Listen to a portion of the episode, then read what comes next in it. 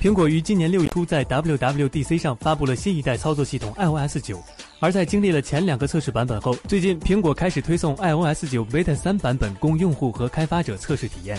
外媒带来的上手视频中可以看到 News 应用终于现身了。iOS 九 Beta 三中更新了最近刚刚推出的 Apple Music 流媒体音乐服务。屏幕截图也会被归类到专门的文件夹截图中。其实最重要的更新还是推出了 News 应用。News 应用可为用户提供个性化的新闻消息推荐，定制属于你自己的新闻浏览 App。